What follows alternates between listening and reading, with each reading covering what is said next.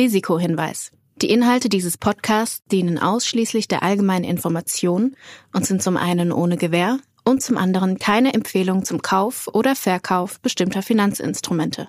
Es handelt sich hierbei nicht um Anlagevermittlung, Anlageberatung oder ähnliches. Ihr entscheidet selbst, was ihr macht. Beckers Bets, der Investment-Podcast mit Jan Beckers.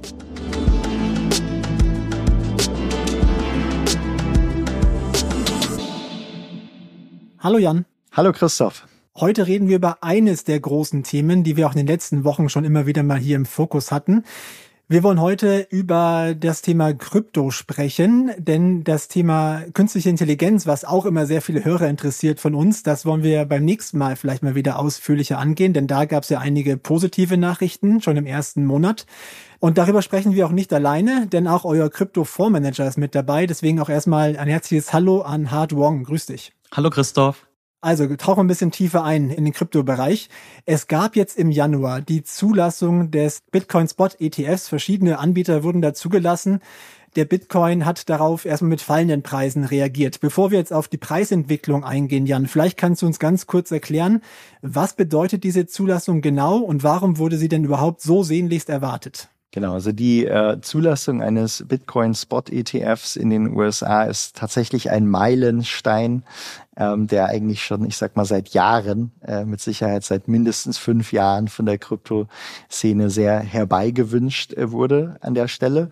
Ähm, sie hat vor allen Dingen zwei besondere Effekte hier, die man mittelfristig nicht unterschätzen sollte. Das eine ist erstmal die Legitimierung, die Krypto dadurch erfährt. Wir haben ja an dieser Stelle immer wieder betont, dass wir denken, die größten Kursrisiken, vor allen Dingen kurzfristiger Natur, sehen wir weiterhin in regulatorischen Entwicklungen.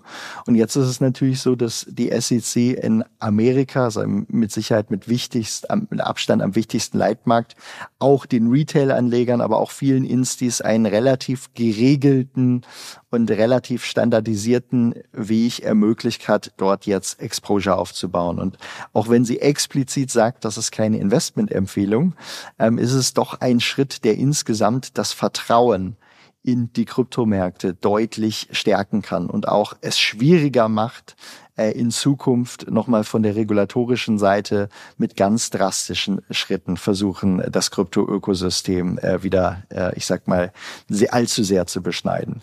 Ähm, das heißt, das ist ein Effekt, diese Legitimierung, die insgesamt einen sehr, sehr großen positiven Effekt haben sollte, auch weil sie zunehmend einfach institutionellen Anlegern ermöglicht, in Bitcoin zu investieren, ohne große Karriererisiken damit einzugehen. Und das andere ist die Erweiterung eigentlich des Regalplatzes, dass viel mehr Menschen jetzt auf sehr einfache Art und Weise, ohne irgendwo sich mit Kryptobörsen im Speziellen und Kryptocoins äh, und äh, der Aufbewahrung dieser sich beschäftigen müssen, einfach über ihren normalen Brokerage-Account ähm, äh, sehr simpel Krypto-Exposure aufbauen können. Und das ist auch etwas, was eigentlich über die nächsten Wochen, Monate und Jahre nur zu einer erhöhten Nachfrage führen kann ähm, und äh, was insofern einfach auch nochmal einen sehr, sehr positiven Effekt dort haben sollte. Und ähm, man sieht ja jetzt auch, wie man bereits an den Zuflüssen beispielsweise beim BlackRock ähm, ETF gesehen hat, dass dort durchaus Nachfrage besteht.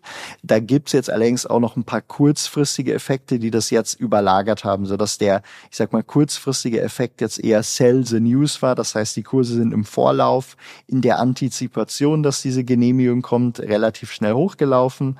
Und dann haben viele Trader, die positioniert waren, ähm, dann eben im Moment dessen, dass der, ähm, dass der Erfolg dann kam, er äh, kurzfristig ihre Position aufgelöst. Oder aber auch, und das muss man sagen, hat auch einen Effekt immer noch jetzt, ich sag mal in den ersten etwa 15 äh, Handelstagen, dass viele aus dem Grayscale ähm, Bitcoin Trust, wo man früher zwar schon Bitcoin kaufen konnte, aber man konnte sie nicht wirklich verkaufen, außer eben am Sekundärmarkt. Dort jetzt erstmal ihre Exposure umgeschiftet haben oder auch mal Gewinne mitgenommen haben. Das ist jetzt aber ein kurzfristiger Effekt und das beides hat jetzt eigentlich die Kurse kurzfristig mal schon so im, in der Spitze um 15, 20 Prozent nach unten getragen, ist aber eigentlich aus unserer Sicht eine, eine sehr, sehr gute Kaufgelegenheit. Und äh, ja, insofern äh, dachten wir, macht Sinn, an dieser Stelle jetzt noch einmal genau drüber zu sprechen, um da ja ein bisschen darauf aufmerksam zu machen. Das heißt also, dieser große Unterschied ist jetzt, ich kann jetzt quasi Bitcoins kaufen, ohne ein Krypto-Wallet zu besitzen. Ist das so der einzige richtig große Effekt für den Privatanleger? Ich würde vielleicht darüber hinaus noch sagen, also ähm, gut, du hast jetzt hier die Privatanleger angesprochen, also quasi ein Selbstentscheider, der da auch äh, sehr finanzinteressiert ist, der auch äh, keine Mühen scheuen möchte, um sich neue Brokerage-Accounts, Kryptobörsen-Accounts etc. anzulegen. Der hatte schon immer die Möglichkeit, ähm, auch Krypto direkt zu erwerben. Aber sehr, sehr viel Kapital wird ja global auch äh, gemanagt. Und wenn man alleine auf den ähm, Wealth Management Markt in den USA schaut, so werden circa 48 Billionen US-Dollar von Brokers, Banken und Finanzberatern für andere gemanagt. Und diese hatten bisher nicht die Möglichkeit, für ihre Kunden Coinbase-Accounts etc. anzulegen. Ähm, und jetzt wiederum haben die die Möglichkeit, in ihren ganz normalen Plattformen den Spot-ETF aufzunehmen und das dann neben anderen Anlageklassen vorzuzeigen und dort eben als Portfolio-Beimischung einzusetzen, was hier den Zugang nochmal erweitern soll sollte. Man sollte auch nicht unterschätzen einfach äh, die Vertriebskraft, die natürlich hinter BlackRock und Co. steht, die jetzt alle einen Anreiz haben, eben diese Produkte auch mit zu verkaufen und ihren Anlegern mit auf den Weg zu geben und äh, auch institutionelle Anleger damit zu erreichen. Und ich glaube, das ist auch etwas, äh, was sich natürlich jetzt über die nächsten Monate erst aufbauen wird, wovon wir uns aber noch eine spürbar höhere Nachfrage erwarten. Insbesondere dann, wenn eben zunehmend mehr Vermögen Vermögensverwalter und andere institutionelle Anleger einfach, ich sag mal, sich mal die historische Performance dieser Assetklasse anschauen und dann einfach überlegen, wie würde eine kleine Beimischung irgendwo, ich sag mal, ein, zwei, drei, vier, fünf Prozent von beispielsweise Bitcoin oder selektiv einigen ausgewählten anderen Kryptos meine Portfolios verbessern. Was dann rauskommt bei nahezu jeder anderen Portfoliokonstellation, die man sich dann anschaut, ist, ähm, dass die Rendite deutlich steigt ohne dass die Volatilität bei der kleinen Beimischung äh, wirklich drunter leidet. Und das ist eine äußerst interessante Portfolioeigenschaft, die sich in Zukunft viel mehr Menschen, aber auch natürlich gerade institutionelle Anleger zunutze machen werden. Und dadurch sollte also auch nochmal viel mehr Geld in diesen Markt hereinfließen. Wenn wir jetzt mal ganz kurz einen Schwenk nach Deutschland machen, denn hier wird es ja mindestens noch eine Weile dauern, wenn es die überhaupt noch geben sollte. Denn in Europa ist ja laut der Regulierung ähm, ein ETF nur dann ein Basiswert, wenn er auch diversifiziert ist. Also er muss, glaube ich, mindestens fünf Basiswerte beinhalten. Hat dieser Bitcoin-ETF vielleicht die Macht, auch die Regulierung in Europa anzugreifen? Was glaubt ihr? Ich finde das relativ schwierig zu sagen, weil in Europa werden die meisten ETFs ja nach dem USITS-Mantel oder nach dem USITS-Mandat aufgelegt. Dieser erfordert eben diese Mindestdiversifizierung, wie du es angesprochen hast, sodass wir in Europa bisher ja gar keine Single-Asset-ETFs sehen. Die einzigen ETFs solcher Art sehen wir in der Schweiz, zum Beispiel für Gold. Ähm, und ich persönlich würde jetzt auch nicht erwarten, dass jetzt Europa etwas an dem USITS-Regime ändern wird, ähm, um, um das äh, für Bitcoin oder einzelne Rohstoffe etc. zu ermöglichen ermöglichen.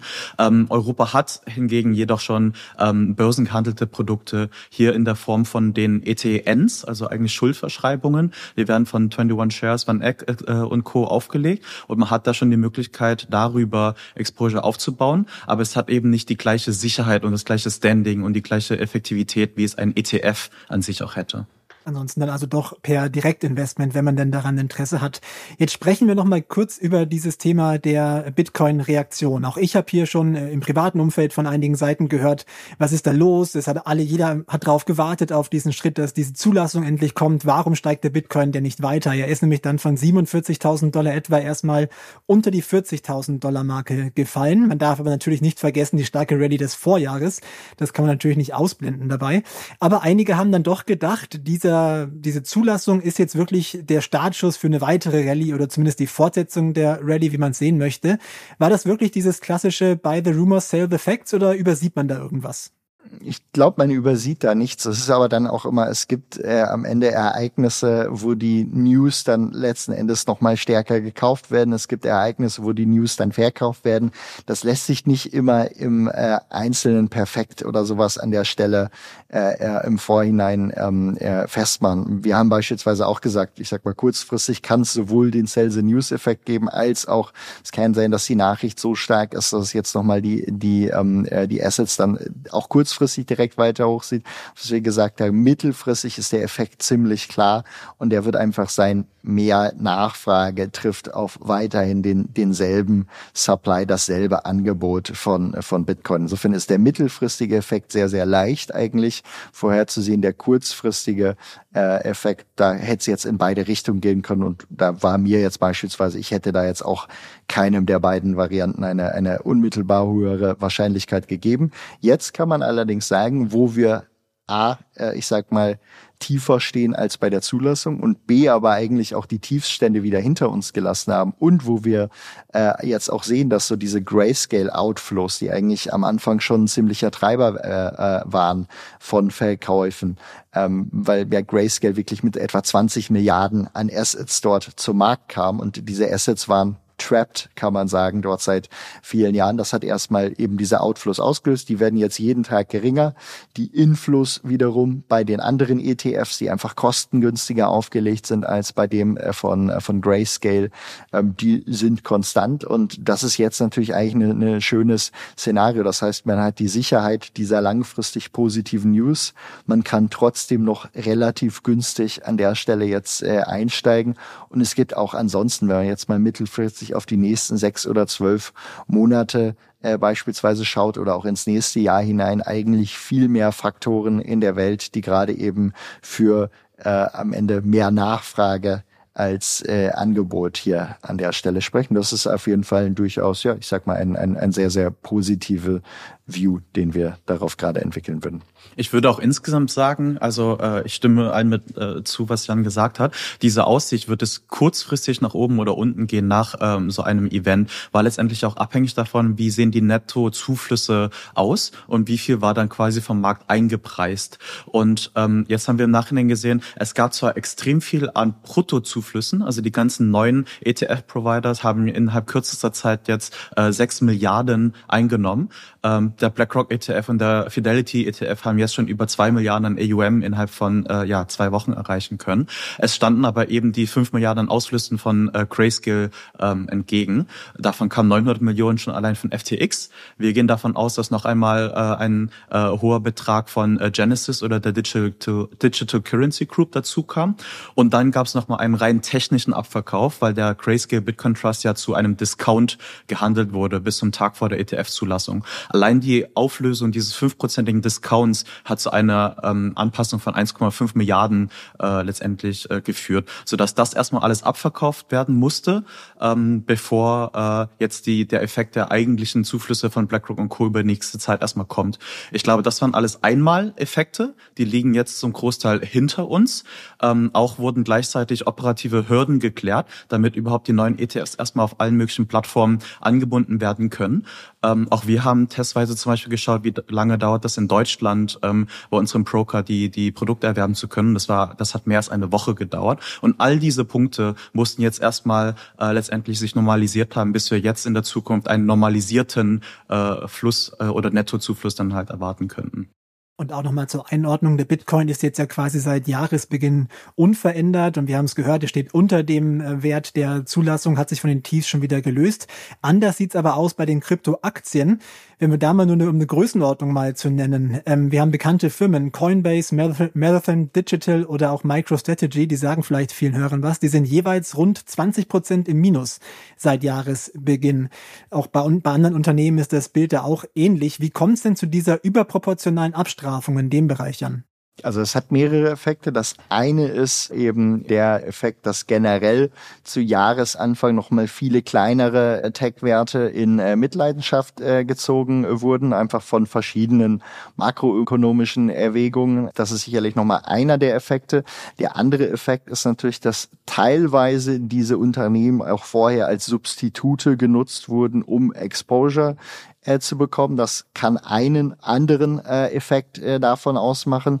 Und dann es noch einmal äh, teilweise aber auch unternehmensindividuelle Betrachtungen, äh, beispielsweise äh, ne, wo jetzt, ich sag mal, bei einer Coinbase zwar das Handelsvolumen vielleicht generell stark angestiegen ist, dann aber immer noch unterschieden werden muss, war das jetzt eher Handelsvolumen von großen institutionellen Anlegern und vielleicht ähm, professionellen Marktteilnehmern, auf die sie weniger Fees haben, als vielleicht jetzt das Marktvolumen von Privatkunden. Und dazu muss man auch generell sagen, ähm, es wurde ja so ein bisschen auch, ich sag mal, vermutet, ob jetzt vielleicht dann mit Staatsstündung ETF kommt, auch wieder in großem Stile wieder Volumen von Privatkunden jetzt entsteht. Das ist aber noch nicht in großem Stile eigentlich der Fall. Das heißt, zwar kommen mehr und mehr Privatkunden in den Markt, aber wir sind bei weitem noch so von dieser, ich sag mal, Phase, wo auf jeden Fall, äh, ich sag mal, Krypto wieder ein großes Gespräch ähm, äh, an allen möglichen, äh, ich sag mal, privaten Diskussionen ist oder äh, ich sag mal auch,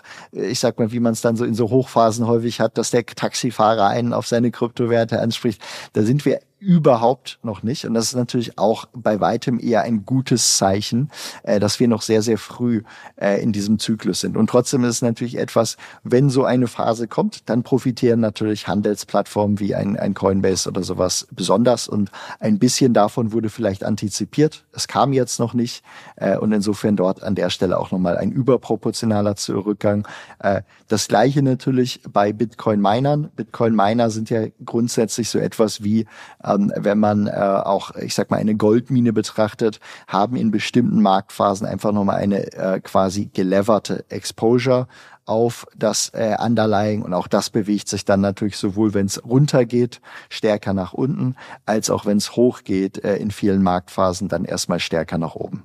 Was unsere Hörer jetzt nicht gesehen haben, H hat sehr viel genickt, gerade als Jan gesprochen hat. Sieht es also offenbar ähnlich. Vielleicht H dann auch die Frage, das heißt, dieser Kursrückgang macht viele Unternehmen auch wieder interessant jetzt? Auf jeden Fall. Ähm, also vielleicht ein, ein letzter Punkt noch, den Jan noch nicht erwähnt hat. Äh, viele dieser Unternehmen, die jetzt einen stärkeren Rückgang verzeichnet haben, äh, hatten ja letztes Jahr eine extrem positive Kursentwicklung aufgezeigt.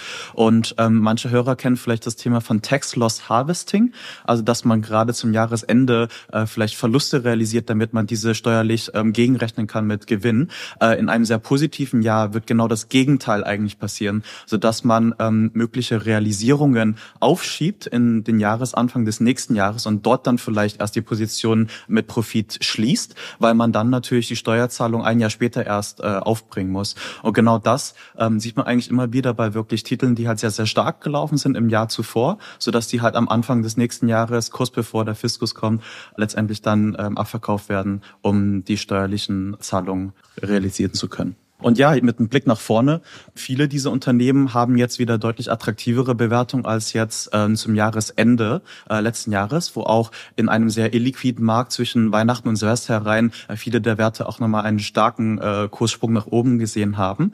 Wir schauen natürlich auch fundamental auf die Unternehmen und es gibt letztendlich viel Dispersion in unserem Universum, sodass einige dieser Unternehmen wirklich sehr, sehr attraktiv bewertet sind und äh, wir haben jetzt die Möglichkeit genutzt in unserem Portfolio, um da diese nochmal nachzukaufen. Da sind wir gleich bei einem spannenden Thema, zu dem wir auch eine Zuschauerfrage geschickt bekommen haben. Hier auch nochmal direkt der Aufruf, schickt uns gerne eure Fragen an beckers-bets. Die Adresse findet ihr auch nochmal in den Show Notes. Die Frage kommt vom Markus. Ich habe die mal zusammengefasst. Es geht eben um das Thema ja, Risikomanagement im Kryptobereich, gerade bei den Kryptounternehmen. Denn er schreibt schon, die Kryptowährungen sind ja sehr volatil und schwanken sehr stark. Und bei den Aktien von Kryptominern beispielsweise hat man nochmal einen Hebel auf die Bewegungen. Kann man sich überhaupt gegen diese starken Schwankungen absichern? Ja, also dazu ist auf jeden Fall zu sagen, dass man kurzfristig sich nicht richtig gut dagegen absichern kann. Das heißt, man muss auch bei einem Investment in diese Unternehmen oder aber auch beispielsweise in unseren Global Crypto Leaders Fonds wirklich damit umgehen, dass die Schwankungen teilweise extrem hoch sein können. Das heißt, das ist ganz wichtig. Äh, wenn man damit nicht umgehen möchte, dann darf man in diese Assetklasse einfach an der Stelle nicht investieren und sollte da dann auch lieber zurückhaltend bleiben und an der Seitenlinie bleiben. Mittelfristig kann man natürlich natürlich schon äh, versuchen, und das wird auch äh, unser Ziel sein, mit dem Zyklus, den wir wieder erwarten, in gewissen Marktphasen mehr Risiko aufzunehmen und in gewissen Marktphasen eben äh, eher defensiver positioniert zu sein. Und das wird sicherlich auch äh, äh etwas sein, was dann in Folgejahren oder so auf uns zukommen kann, dass wir dann in gewissen Marktphasen einfach weniger Exposure an der Stelle aufnehmen wollen. Aktuell muss man allerdings sagen, weil wir gerade so ein erfolgsversprechendes Szenario vor uns haben, aus den vielen Gründen, die wir gerade angesprochen haben. Und noch weiteren, macht es jetzt eher Sinn, eben sehr viel Exposure äh, an der Stelle äh, zu haben. Und äh, das wird sich dann mittel- und langfristig wahrscheinlich gut auszahlen, kann aber kurzfristig einfach zu einer in der Tat sehr hohen Volatilität äh, an der Stelle führen. Und äh, da gibt's dann auch keinen wirklich guten Schutz äh, gegen. Ähm, man könnte jetzt natürlich sagen, ja, wir könnten natürlich klar auch 50 Prozent in Cash gehen. Äh, äh, dann, dann haben wir weniger Volatilität, aber da hat dann der Anleger nichts von, weil der kann ja auch selber dann in Cash gehen, zumindest wenn, wenn es eine permanente Cash-Quote wäre. Und da ist dann lieber an der Stelle quasi einfach Volatilität einmal auszuhalten oder aber dann eben einfach mit einem geringeren Betrag einzusteigen. Und um das vielleicht nochmal mit ein paar Daten zu untermauern, also gerade wenn man jetzt den Blick auf die letzten Zyklen schaut, so gab es eigentlich auch in jedem Bullenmarkt bisher immer wieder 20 oder teilweise 30 Prozent Kurskorrekturen, die sehr kurzfristiger Natur war. Und trotz allem hat zum Beispiel im letzten Zyklus Bitcoin vom Tiefpunkt zum Spitze sich verfünfzehnfacht. Wenn man da immer versucht, diese kurzfristigen Korrekturen umzuspielen und mit der Annahme, dass man nie den lokalen äh, Bottom und Top halt trifft und vielleicht von diesen 20% Korrektur maximal 5%, 10% oder so wirklich sich schützen kann und dabei aber das Risiko nimmt, wirklich diesen längerfristigen Aufschwung zu verlieren, so ist das aus unserer Sicht wirklich nicht ein attraktiver Trade, den man da machen kann. Also umso kurzfristiger man schaut, desto spekulativer wird es. Wenn man langfristiger schaut, dann wird einem klar, wie sich der Zyklus entwickelt und viele strukturelle Themen bleiben erhalten. Ähm, wir sehen weiterhin immer noch mit Ländern wie Nigerien, hat jetzt sich über den Tag, also von einem Tag zum nächsten die Währung um 30 Prozent äh, ähm, hat, äh, also die Währung hat sich um 30 Prozent den Wert verloren. Und es gibt da einfach viele Länder auf dieser Welt, wo auch ein Bitcoin trotz der Volatilität ein besserer Wertspeicher ist als die lokale Währung. Und ähm, auch mit dem Blick nach vorne, ähm, der, die Fiskalpolitik äh, in den USA wird weiterhin expansiv sein. Äh, die Staatsverschuldungen werden weiterhin zunehmen. All diese strukturellen Themen werden nicht weggehen, sodass wir lieber langfristig investiert bleiben wollen, ohne kurzfristig auf diese kleinen Korrekturen zu reagieren. Man hört also, ihr seid weiter zuversichtlich. Dennoch nochmal der Hinweis, so ein Investment in Kryptowährungen oder Kryptofonds auch sind natürlich sehr riskant und man muss mit starken Schwankungen einfach zurechtkommen, wenn man sich dafür entscheidet. Jetzt waren wir sehr Bitcoin-orientiert äh, in dieser Folge und das Geschehen um den Spot-ETF hat ja auch in der Berichterstattung überall sehr viel Raum eingenommen. Habt ihr denn abseits dieser großen Meldung noch ein paar andere spannende Entwicklungen wahrgenommen in den ersten Wochen des Jahres? Also äh, vielleicht erstmal bei dem Thema ETF weiterhin bleibend. Äh, nach dem Bitcoin ETF kam natürlich die Frage, was passiert jetzt als nächstes? Ähm, wer könnte der zweite sein? Und ähm, wir denken, dass auch ein möglicher Ethereum ETF in naher Zukunft auf uns warten könnte. Auch bei Ethereum gibt es jetzt schon inzwischen Futures-basierte ETF-Produkte. Und ähm, beim Bitcoin-Prozess war das ja unter anderem der erste Schritt, der dann letztendlich auch den Weg für einen Spot-ETF geebnet hatte.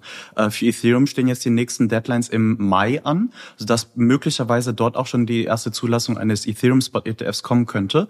Wir gehen jetzt nicht unbedingt davon aus und denken, dass die SEC weiterhin auch äh, jede Möglichkeit nutzen wird, um, um das zu verzögern. Auch vor allem, weil die SEC ja gesagt hat, Bitcoin äh, ist eine klare Commodity und zu ETH äh, wurde da noch keine Aussage getroffen. Aber wir denken, dass es letztendlich nur eine Frage der Zeit ist.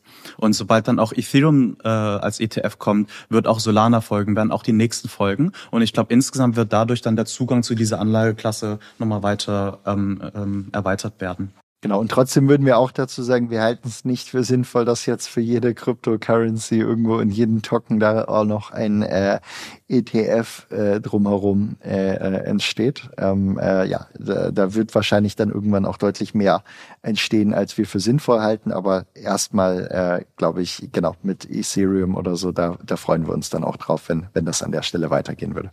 Ja, und vielleicht noch auf der technischen Seite, du hast ja insgesamt gefragt und nicht nur was ETFs angeht. Ähm, Ethereum hat jetzt im Januar zum Beispiel das Denkun-Upgrade äh, durchgeführt. Ähm, damit wird ähm, ein technisches Konzept namens Proto-Denk-Sharding eingeführt, was letztendlich dazu führt, dass Roll-ups, also äh, sogenannte Layer-2-Skalierungslösungen auf Ethereum, letztendlich nochmal niedrigere Transaktionskosten ähm, äh, chargen werden. Ähm, das kann insgesamt dazu führen, dass da eben die Anzahl an Transaktionen im Ethereum-Ökosystem nochmal steigen kann, dass eventuell dadurch auch die Transaktionskosten äh, niedriger sein könnten als in kompetitiven Ökosystemen wie Solana, Avalanche und Co. Und das sehen wir insgesamt als sehr, sehr positiv für Ethereum an. Und ähm, auch darüber hinaus gibt es noch viele weitere Themen wie Restaking, äh, auf die wir wahrscheinlich jetzt hier äh, nicht im Detail eingehen können wir brauchen ja auch noch ein bisschen Stoff für die nächsten Folgen, um da nochmal drauf zu schauen. Aber dann wollen wir es nochmal ein bisschen untermauern. Ich habe schon gesagt, ihr klingt sehr zuversichtlich, ihr seid sehr zuversichtlich für den Kryptomarkt. Wie zuversichtlich seid ihr denn für das Jahr, für den Kryptosektor? Kann man das in Zahlen irgendwie ausdrücken, Jan? Ja, äh, ich würde mal sagen, wenn ich es in einer Zahl ausdrücken muss, dann würde ich äh, es mal vorsichtig sagen. Und zwar, ich würde sagen, ich sehe eine über 80-prozentige Chance, dass wir Ende des Jahres signifikant höher stehen als jetzt. So würde ich es mal ausdrücken. Ich würde aber keine Zahl daran machen, ähm, wo wir dann stehen können. Aber ich denke, ähm, es sind einfach viele positive Faktoren gerade äh, aligned, äh, dass wir höher stehen werden am Ende des Jahres, als wir es als wir es jetzt tun. Hast du eine Zahl, H? Ähm, vielleicht keine Zahl für dieses Jahr, aber ich halte es für sehr wahrscheinlich, dass wir in diesem Zyklus, also innerhalb der nächsten zwei Jahre, das alte Allzeitshoch äh, durchbrechen werden nach oben. Das jetzt aber auch sehr konservativ gestapelt, H, ne? Also. ja, gut. es wäre schon traurig eigentlich, wenn wir in diesem Zyklus gerade mal das Hoch des, des letzten Zyklus er, erreichen. Ne? Also wenn wir jetzt gucken, ja. ähm, äh, äh, am Ende erwarten wir hoffentlich dann auch wieder Zinssenkungen in den nächsten, äh, ich sag mal, ein, zwei Jahren. Also ich gehe schon davon aus, dass wir im Laufe des Zyklus auch spürbar höher liegen äh, als ähm, beim letzten Allzeithoch. Und ich denke, das ist auch hier nur deiner konservativen Äußerung geschuldet, ha, dass, äh, dass, dass du dich hier so moderat äh, an der Stelle äußerst. Ja, definitiv. Ja, keiner traut sich so richtig raus mit den sechsstelligen Preisen. Ich würde gar nicht sagen, dass es kein, kein Trauen ist, aber ich würde sagen, da wir jetzt ja hier auch Fonds für andere Menschen äh, managen, sollte man dort lieber etwas konservativer sich äußern. Und dann dürfen wir alle natürlich auf mehr hoffen an der Stelle. Aber dass wir jetzt in diesem Zyklus äh, das letzte äh, All-Time-High des Bitcoins schlagen wollen, äh, das äh, sollte definitiv äh, das sein, was wir, was wir erwarten. Insofern, da, da gehen wir in jedem Fall von aus. Also halt in jedem Fall, in jedem Fall darf man auch nicht sagen, aber es ist zumindest das deutlich wahrscheinlichere Szenario, äh, mit dem, mit dem hier zu rechnen wäre aus unserer Sicht. Davon geht hier also aus. Okay. Ja. Gibt es denn ein paar Risiken, die man nicht sofort auf dem Schirm hat? Regulierung haben wir immer wieder angesprochen, aber gibt es vielleicht dahinter noch irgendwas, auf das man achten sollte? Ja. Also ich glaube, so aus einer Black Swan-Sicht sollte man natürlich immer darauf gefasst sein, dass es einfach auch mal technische Risiken auftauchen können. Ne? Jetzt muss man sagen, äh, äh, Bitcoin und äh, auch Ethereum beispielsweise, andere äh, sehr führende Cryptocurrencies sind seit langer Zeit technologisch eigentlich bewährt und haben sich dort, äh, ich sag mal, äh, relativ ohne größere Zwischenfälle weiterentwickelt. Aber man sollte immer auf der Uhr haben, dass es dort auch mal technologisch auch nochmal Themen schiefgehen könnten. Es könnte auch beispielsweise sein, dass die Fortschritte in der Chip-Technologie oder die Fortschritte bei AI nochmal andere Angriffsvektoren wiederum eröffnen. Das sind alles Themen, ähm, wo man sagen muss, dass die, die sollte man in seinen grundsätzlichen Risikoszenarien irgendwo dabei haben, auch wenn jetzt nicht konkret absehbar ist, dass dort etwas passiert. Aber das sind alles Themen, die dann wiederum überraschen könnten. Ähm, trotzdem würde ich sagen, abgesehen davon, dass natürlich auch weiterhin, wenn jetzt Inflation ganz stark hoch bleiben würde und am Ende auch die Zinsen nochmal steigen würden, was ja auch alles passieren kann. Das sind natürlich auch wiederum sehr reale, eher makroökonomische Risiken. Und trotzdem bleibe ich dabei aus meiner Sicht, wenn wir jetzt mal auf die nächsten ein, zwei Jahre schauen, dann äh, sind aus meiner Hinsicht weiterhin regulatorische äh, und politische Aspekte weiterhin die Themen, die ich für so für den mittelfristigen Aufwärtstrend eigentlich am gefährlichsten halte. Und wenn ich jetzt über die zwei Jahre hinausschaue und wirklich über mögliche Black Swans äh, nachdenken würde, oder so richtig, ein Black Swan wäre das nicht mal, aber wir haben viel über ETFs gesprochen. Ein, äh, ein ja, Katastrophenrisiko wäre wirklich, wenn ein BlackRock eines Tages so erfolgreich wäre, dass alle Bitcoins in Circulation letztendlich in Form eines ETFs bei BlackRock sitzen. Und wenn das der Fall ist, dann hätte Bitcoin das Projekt fehlgeschlagen. Das wäre eine interessante Entwicklung auf jeden Fall, die man jetzt noch nicht so auf dem Schirm hat, ja. Das wäre wirklich äh, eine interessante Entwicklung. Das würde dann allerdings auch heißen, wenn jeder bis dahin den ETF kaufen muss, dass wir dann erstmal zwischendurch auf einem deutlich höheren Kursniveau ankommen und uns dann nochmal über das Risiko hier Gedanken machen können, würde ich sagen. BlackRock hodelt dann auf jeden Fall. Vielen Dank an Jan und H für die Einschätzungen diese Woche. Danke dir. Sehr gerne. Auf bald. Liebe Zuhörer, danke fürs Zuhören. Gibt es Themenwünsche, gibt es Kritik, gibt es Hinweise oder Fragen, auch immer sehr gerne an uns schicken. Nochmal die E-Mail-Adresse beckers-bets at financeforward.com. Wie gesagt, auch in den Show Notes zu finden. Bewertet uns gerne, das hilft uns sehr, wenn ihr uns bei dem Podcast-Anbieter eurer Wahl fünf Sterne gebt. Und dann hören wir uns wieder bei der nächsten Ausgabe. Bis dahin, macht's gut.